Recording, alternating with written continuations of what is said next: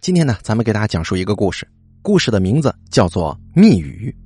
本故事节选自《妙著见闻录》系列故事，作者赵有志，由大凯为您播讲。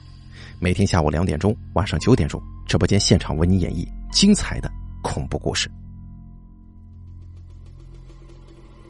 故事是这么说的：世界上的宗教，大概呢都具有一些扩张性。比方说，道教创立之初称为五斗米教，但凡是有人请道众教徒用符咒驱邪治病，需缴纳五斗米入教。不过呢，后来随着社会的发展，时间的推移，大家发现，盲目吸纳教徒使这个宗教结构非常松散，成员良莠不齐，就逐步提高了入教的门槛。又伴随着佛教进入中国地区，两种宗教互相吸纳对方的优点，历经上千年的演变，才形成了今日的局面。即将信众与教众分开，增加了这个居士的概念。同时呢，又大量发展教众需要修习的知识和必备技能，大幅度提升了成为教众的门槛。然而呢，也有一些较为原始的宗教。因为信奉者比较少，所以难以有发展，一直维持着古老的传统，还在试图用各种方式盲目拉拢信徒入教。那你比方说这个萨满教，它就有很多小分支，至今仍旧沿用这种方式。两个多月之前呢，我接到了朱倩倩打来的电话求助。这个朱倩倩是个天津女孩。曾于一年前去马来西亚向南传法教传人苏师傅拜师学艺。苏师傅还邀请我一起去马来西亚做一个见证人。朱倩倩呢，她学艺的时间虽然短，经验不足，所以说这次遇到了麻烦了，想要请求苏师傅帮助，但是距离太远，就问了我这边了。朱倩倩就说：“呃，赵道长啊。”我这遇见了一位香客，我想先跟你讲一下大致的情况。朱倩倩的这个香客是个女孩，姓李。从大概两年前开始吧，就浑身不舒服，忽冷忽热的，耳边总能够听见有人跟她说话，而且平时听不到，越是夜深人静的时候越能听见。现在整个人呢，这个精神状态都不好了。我就问他，有没有先去医院看看呢？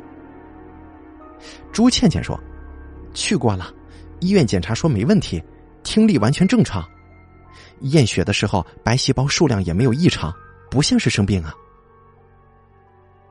然后我又问他，哦，这个李小姐，她听见的都是什么内容啊？是窃窃私语对她说话，还是完全无意义的，就像是两个人在闲聊？他在旁边听那种感觉。朱倩倩说：“他说是根本听不懂，就好像是在念佛经一样，声调都是平的，可能是用梵语念的，所以他也不知道是什么意思。”哦，是这样啊。那他之前一直没找个师傅给看看吗？找过了，我们这边出马开馆的人很多。天津这边能找到的出马的，他几乎都看遍了，都说他身上有仙儿，要出马得立堂口。这会儿正是仙家在闹腾他的时候，还说等他出了马之后就好了。哦，我皱起了眉头，说道：“那那些出马的人有没有说，跟着他的是个什么仙儿啊？”朱倩倩说。就说他身上有仙儿，必须出马。这每个出马的人呢，都跟他说了，但具体是，哎呀，但具体是什么样子，他们每个人描述的又不太一样。有人说他身上是什么太上老君的童子的，也有人说是观音菩萨的丫鬟的，还有说跟着他的是修行千年的狐狸，还有说五百年黄大仙儿的。我说道：“ 这不是扯淡吗？？”压根儿查不出来历就瞎说，那他是啥意思？是不想通过这种方式解决吗？朱倩倩说：“我们这边遇见这种事儿挺少。这小李说，如果真是大仙儿来他身边了，他愿意供奉堂口出马的。但问题就是，他找那些出马的人帮忙，折腾了一年多也没出来，他自己也很是受折磨，每天都觉得自己得了疟疾，忽冷忽热的。家里暖气挺足，但是他总觉得晚上特别冷，盖两床被子还发抖呢。白天出门他又觉得特别热，别人穿棉衣他就穿单衣，走几步就出汗，弄得是心力憔悴呀。昨天到我这里来问问有没有什么说法，我就说这个情况复杂，先让他回去等消息，等有办法了再通知他。哦，那那你把这事儿应了吗？咱们也没法帮他出马呀，这不是一个体系的，你知道吗？我们这边啊，只有通过另一种方式帮他解决这个问题了。什么方法？这样吧，你给他吃一张符，先试试看。你们不是有那个封身的符吗？我见苏师傅用过，你把那个符烧了，化成水给他喝下去。一般的小角色靠这个就能打发了。不过你要提前跟他说明白，这个符吃下去可能就会断了出马这条路了。怎么说呢？这封身符就好比是把周身的关窍都封起来，不让那些乱七八糟的精怪随便上他的身。啊，你说的这个符我倒是有，我想起来了。之前还从来没用过，被附体的香客我是第一次见到。对了，那你呢？先给他用这个符，我觉得一道符下去，应该就没事了。朱倩倩向我道谢以后就挂了电话。只隔了一天呢，朱倩倩又打电话给我，她说：“赵道长，不好了，这道符喝下去之后，他就开始浑身发抖，嘴里一直说冷。”我把我这儿的被子都拿出来给他披上，他还是说冷。这会儿嘴唇都发紫了，我都能感觉到他身上的阴气好像特别重，我浑身的汗毛都竖起来了。我一听，说道：“这事儿有点奇怪了，这风身符的符水喝下去怎么会冷呢？要是有不一样的感觉，应该是热呀。你你用凉水画的符吗？”不是我用的温水，现在怎么办呢？你先别着急，让我想想。朱倩倩说：“师傅给我教的应急办法，我先试试。你想到了就赶紧联系我吧。”不等我回话，朱倩倩就匆匆忙忙的把电话挂了。我心里琢磨这事儿啊，觉得特别的怪，心中一阵担心。同时也隐隐约约的感觉出了一些不好的预感。不过我这想了一阵子也没什么思路，我就又打电话给朱倩倩。朱倩倩接了电话，似乎说话的声音有些打舌头。她说：“赵道长，他暂时没事了，只是不知道能顶多久啊。”我就问：“你舌头怎么了？说话怪怪的。”朱倩倩说：“师傅教的，让我有紧急情况，把舌尖刺破，用血点到人身上。哎呀，哎呀，好疼啊！点他额头上。哦，我这才搞明白，刚才朱倩倩是用了这样一个应急的办法呀。我心中暗自佩服她的胆量，为了帮助别人，居然不怕疼，毫不犹豫的照做了。”要知道，这舌头扎破可很疼的。我说：“刚才我有一个不好的预感，我总觉得咱们这回遇见大麻烦了。”朱倩倩说：“赵道长，我我不知道能不能坚持，或者说坚持多长时间，您过来帮帮我吧。”好，事不宜迟，我这就去。我一想就订了第二天一早去天津的机票。让朱倩倩随时观察这位李姓女孩子，有什么情况随时联系我。我把庙里的事务交给张才艺，带着法器匆匆踏上了去天津的行程。一路上我想了半天也没什么线索，到了天津之后啊，直接打车直奔朱倩倩的道馆。到了馆里的时候已经是下午了，朱倩倩的舌头已经不疼了。他跟我介绍了情况。昨夜担心小李回去以后有事儿，就干脆呢，小李就跟他住了一夜了。我一进这个道馆就觉得暖气开的很足，有些热，都有些见汗了。可是那个小李呢，他却裹了好几层棉被，有气无力的躺着。我摸了摸小李的额头，没觉得发热。我就问朱倩倩：“你给小李量一下体温，看看他是不是发烧了？”朱倩倩说：“我已经量过了，他没发烧，再量一下看看吧。”说着，朱倩倩从柜子里取出一个体温计来，帮助小李塞在腋下，盖好被子。静静的等了大概有五六分钟吧，取出温度计，看上面的指数是三十六度八。哎，邪门了！他没发烧，为什么会感觉到冷呢？昨天他嘴唇变紫的时候，你给他量体温了吗？啊，我量过了，也是三十六度八，没什么变化。那我现在有一个怀疑，就是他自己忽冷忽热的感觉，可能是幻觉导致的。而幻觉啊，有多多少少跟犯煞和中邪有关，但是也不能绝对。我问小李：“呃，小李啊，你家里人有精神病史吗？”小李缓缓的摇了摇头。我说道：“如果这件事情纯粹是犯煞导致的，咱们就麻烦了。”因为根据现在已经知道的各种情况进行判断，他身上的这个灵体有可能非常强大，超过了咱们的认知和理解范围。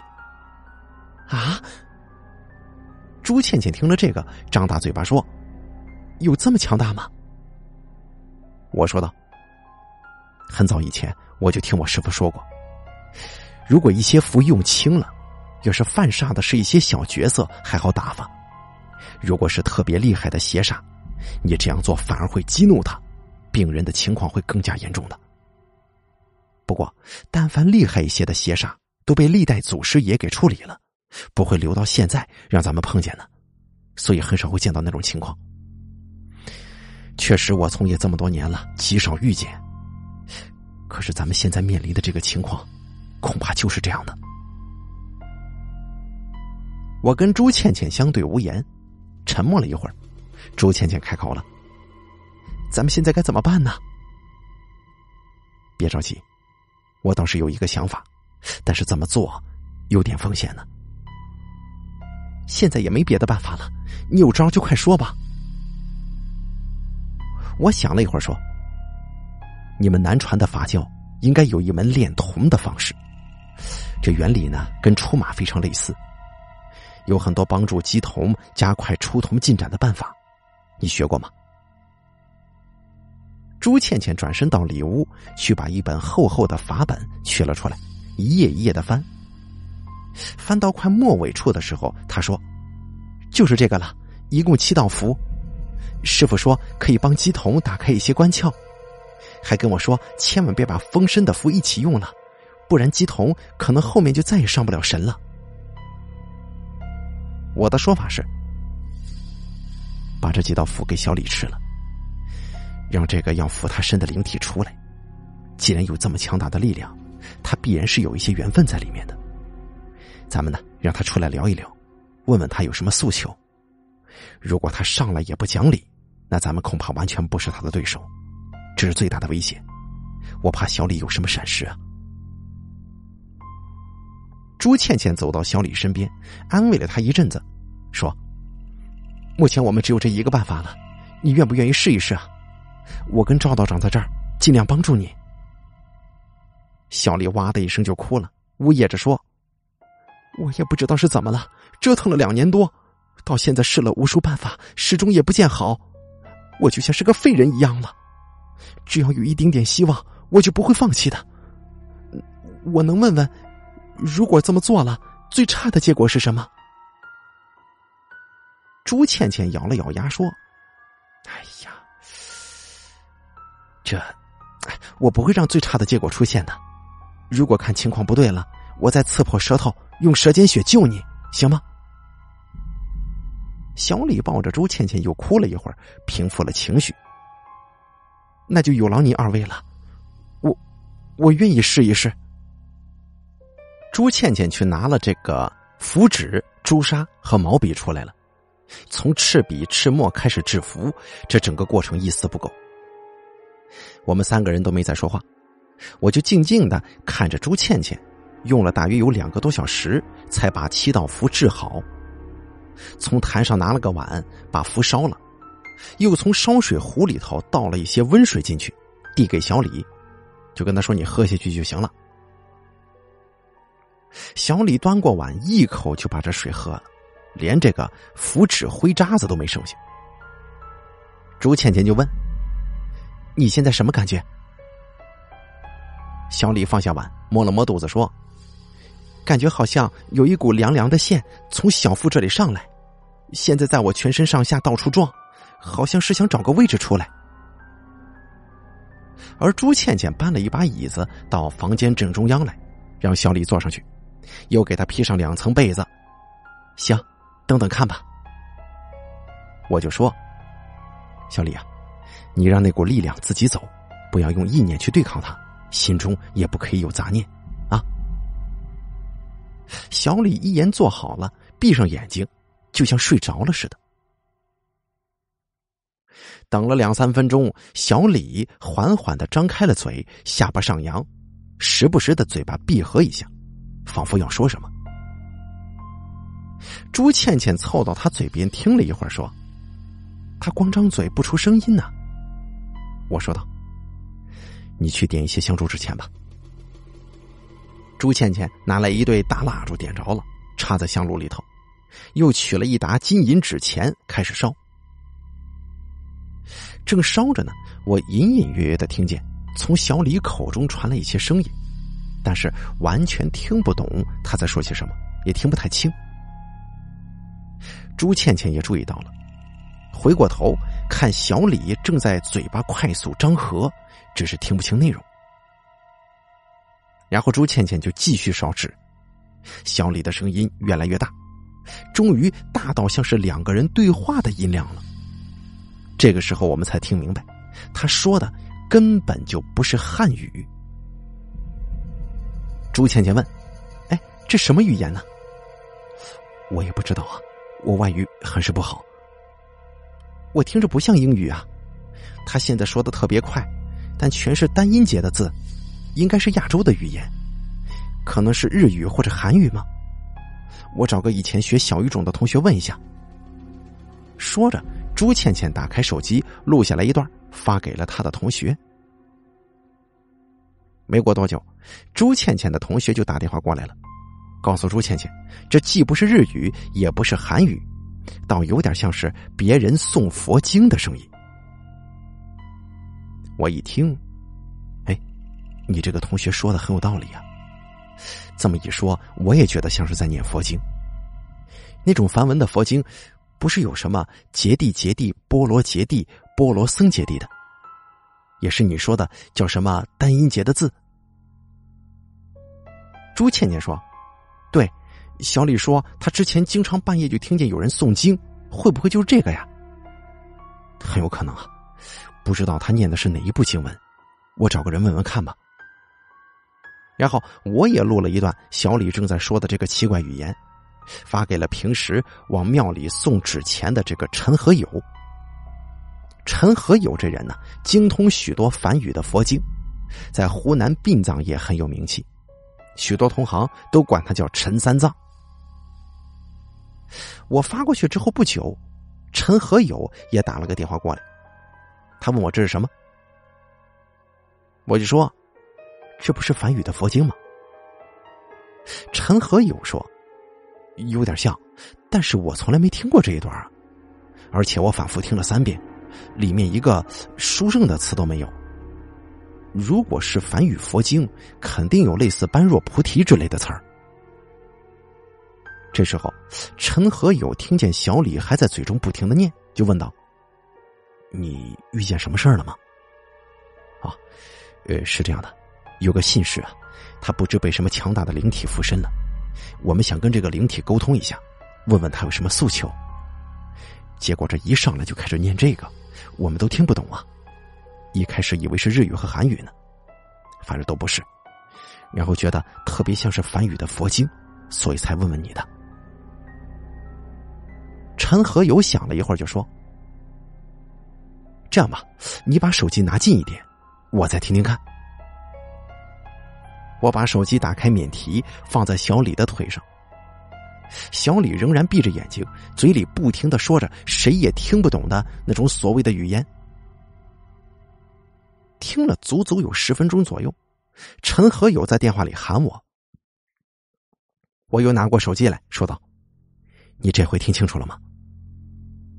陈和友说：“我可以肯定这不是佛经，没有任何一个书圣的词语。”我说道：“那有没有可能他压根儿就是在乱读一些没有任何意义的音节呢？”陈和友说：“他刚才念的这十分钟其实是一直在重复的，总共重复了四遍。”如果是随性乱念的话，不会完全一样，像是早就烂熟于心了。但如果是佛经的话，开头一般都是有一些特定的格式，比如翻译过来以后，经常在开头有“如是我闻”。他念的这些句子里头完全没有这些部分，我怀疑啊，根本就不是梵语。哦，本来还担心这灵体上来以后不讲道理，这下可好了。他上来之后，压根就不知道他在说些什么。陈和友说：“要不你问问看，他能不能讲普通话喽？”我挂了电话，走到小李面前，问道：“不知何方神圣驾临？如有得罪，请勿见怪。”说完，我报了个阴阳诀，鞠了个半躬。小李突然停了下来，闭着眼睛打量了一下我，还点了点头呢。我说道：“后学莫进，冒昧的问一句，请问您老能说普通话吗？”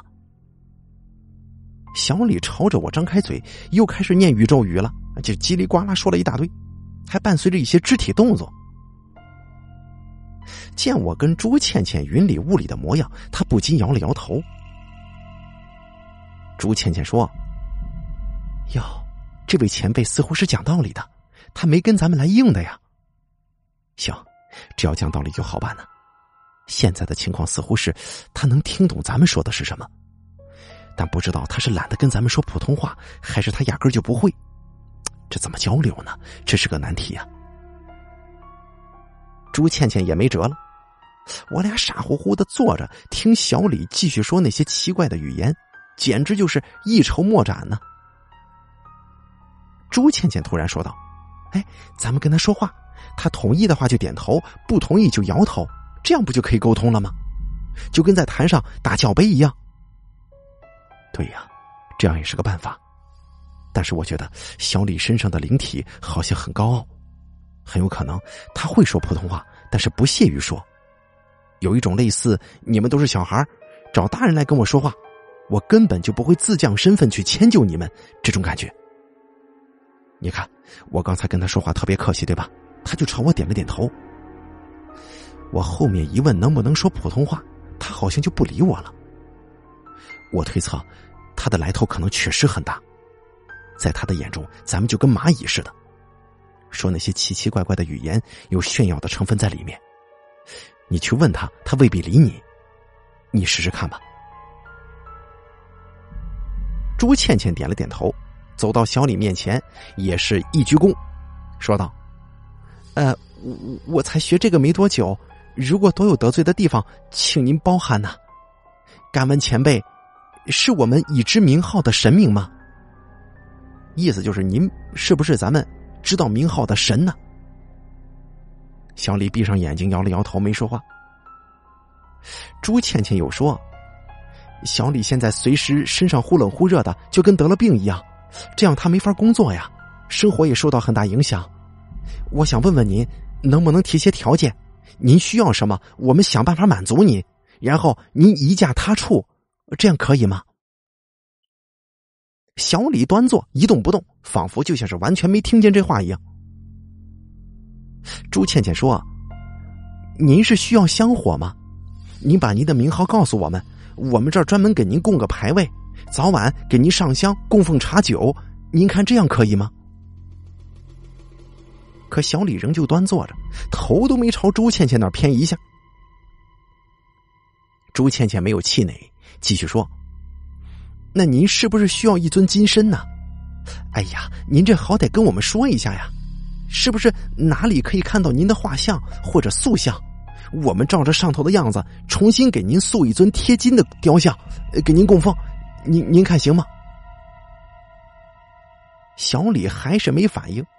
要知道，我们表现的够客气了，是吧？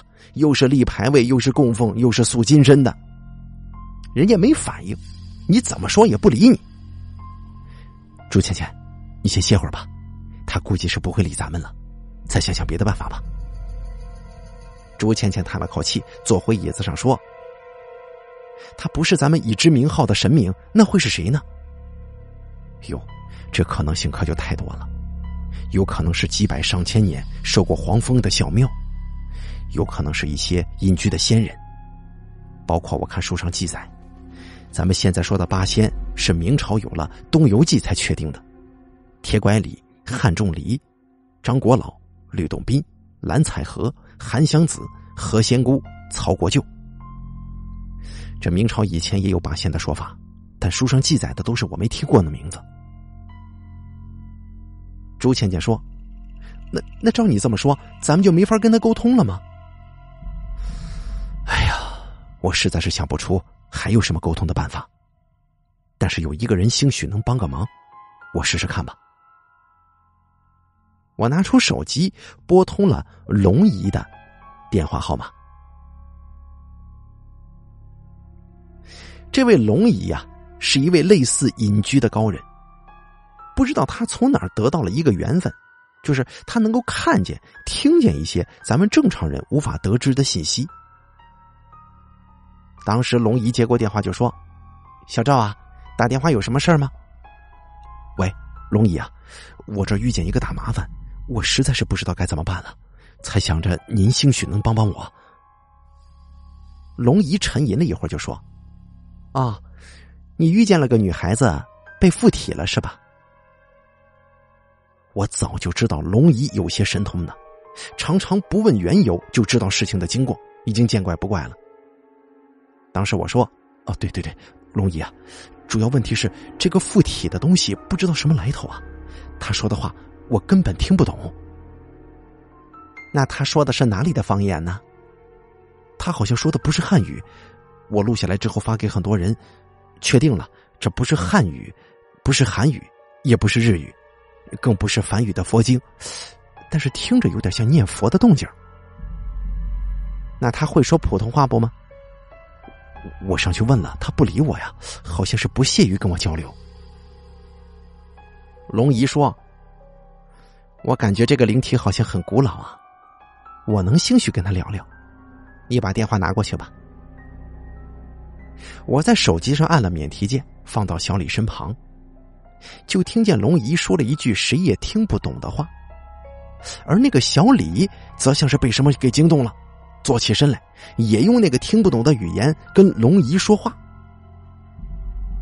俩人就这么你一言我一语的说着奇怪的语言，只能从时而惊讶、嬉笑的语气和表情上感知到双方的情绪。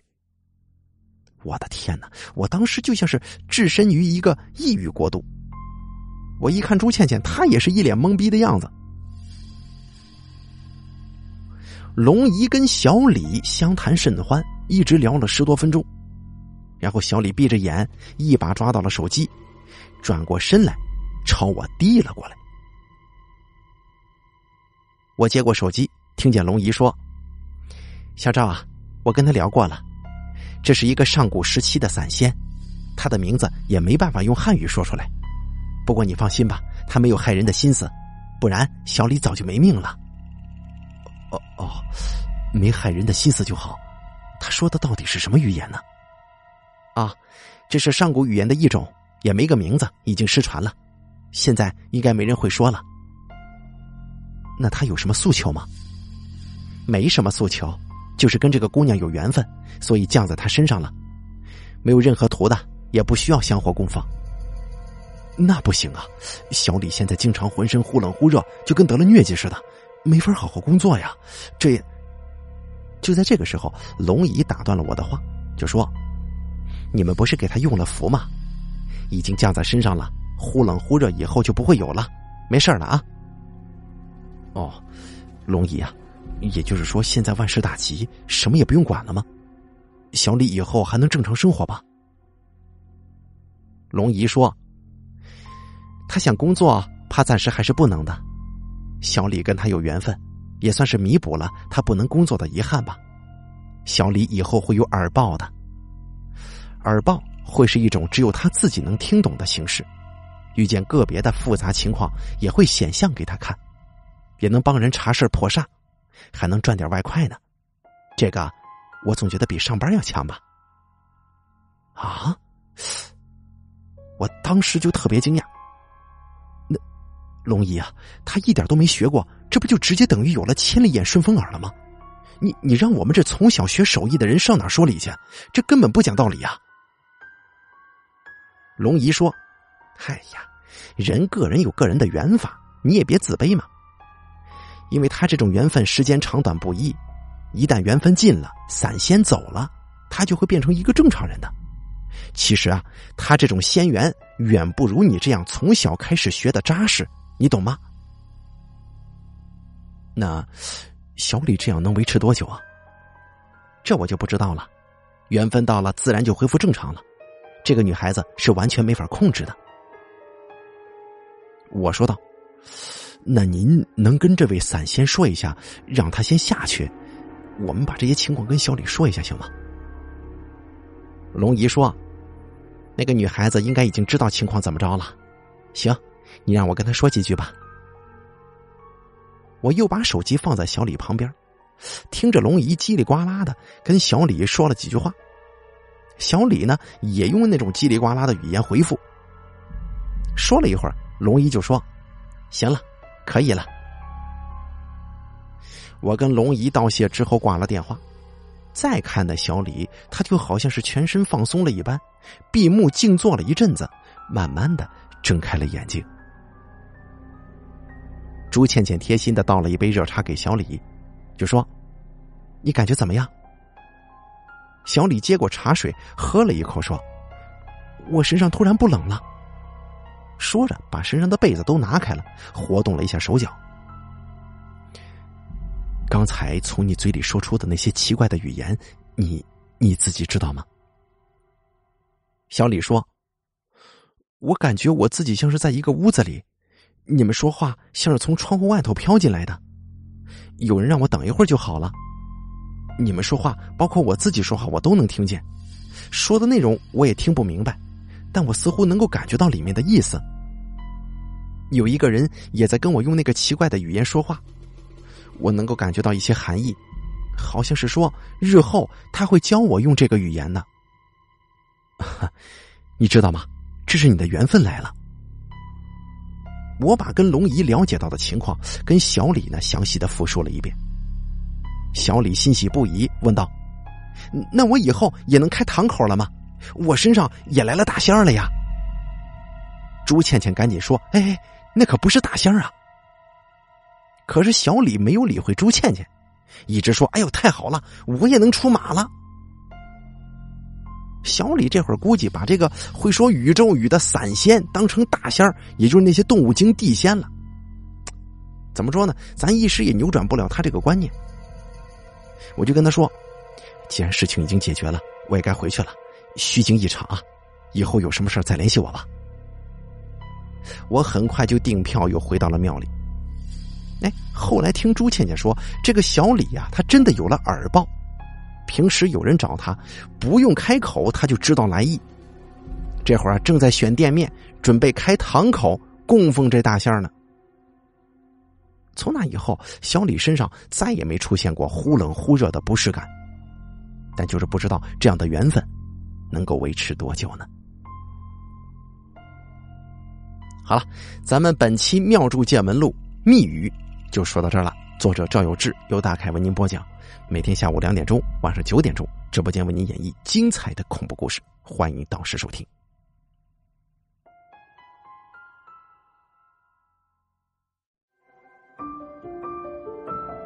本期故事演播完毕，想要了解大凯更多的精彩内容，敬请关注微信公众账号“大凯说”。感谢您的收听。